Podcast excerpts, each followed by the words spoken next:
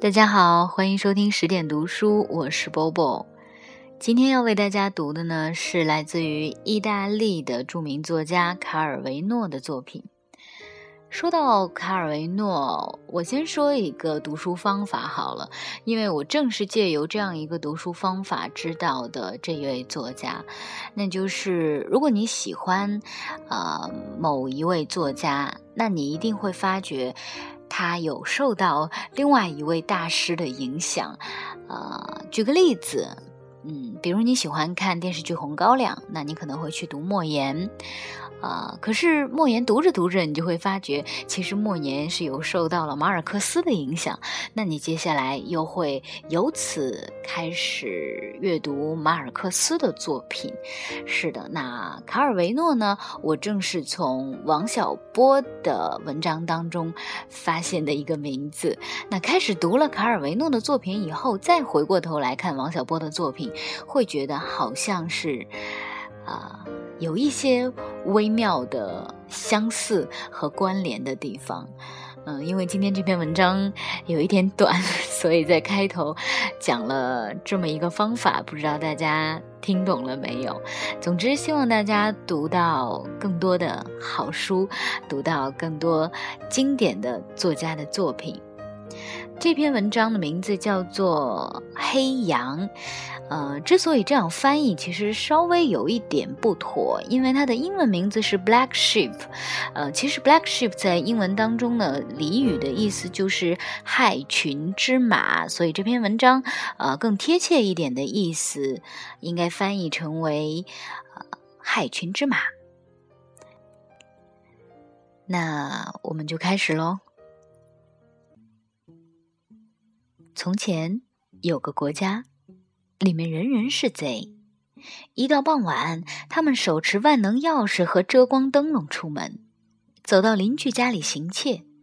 破晓时分，他们提着偷来的东西回到家里，总能发现自己家也失窃了。他们就这样幸福的居住在一起，没有不幸的人，因为每个人都从别人那里偷东西，别人又在从别人那里偷。依次下去，直到最后一个人去第一个窃贼家行窃。该国贸易也就不可避免的是买方和卖方的双向欺骗。政府是个向臣民行窃的犯罪机构，而臣民也仅对欺骗政府感兴趣，所以日子倒也平稳，没有穷人和富人。有一天。到底是怎么回事？没人知道。总之是有个诚实的人到了该地定居。到晚上，他没有携带提灯的出门，却待在家里抽烟、读小说。贼来了，见灯亮着，就没进去。这样持续了有一段时间。后来，他们感到有必要向他挑明一下：纵使他想什么都不做的过日子，可他没理由妨碍别人做事。他天天晚上待在家里，这就意味着有一户人家第二天没了口粮啊！诚实人感到他无力反抗这样的逻辑，从此他也像他们一样，晚上出门，次日早晨回家，但他不行窃。他是诚实的，对此你是无能为力的。他走到远处的桥上，看河水打桥下流过。每次回家，他都会发现家里失窃了。不到一个星期，诚实人就发现自己已经一文不名了。他家徒四壁，没任何东西可吃，但这不能算不了什么，因为那是他自己的错。不，问题是他的行为使其他人很不安，因为他让别人偷走了他的一切，却不从别人那儿偷任何东西。这样，总有人在黎明回家时发现家里没被动过，那本该是由诚实人进去行窃的。不久以后，那些没有被偷过的人家发现他们比人家就富了，就不想再行窃了。更糟的是，那些跑到诚实人家去行窃的人，总发现里面空空如也，因此他们就变穷了。同时，富起来的那些人和诚实人一样，养成了晚上去桥上的习惯。他们也看河水打桥下流过，这样事态就更混乱了，因为这意味着更多的人在变富，也有更多的人在变穷。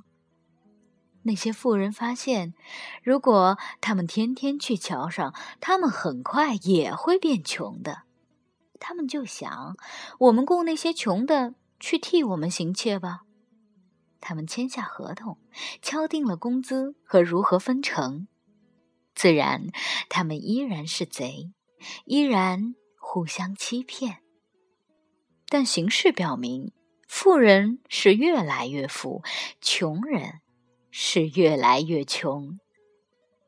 有些人富裕的已经根本无需亲自行窃或雇人行窃就可保持富有，但一旦他们停止行窃的话，他们就会变穷啊！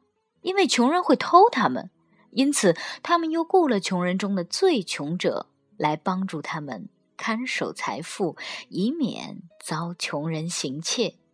这就意味着要建立警察局和监狱。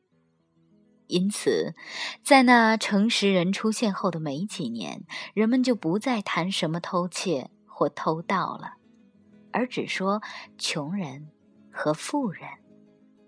但，他们个个都还是贼。唯一诚实的只有开头的那个人，但他不久便死了，饿死的。故事讲完了。非常短，也非常的精彩。如果你喜欢这个故事的话，可以去读卡尔维诺。更多的好书和好文，欢迎关注十点读书新浪微博以及微信公众账号。晚安。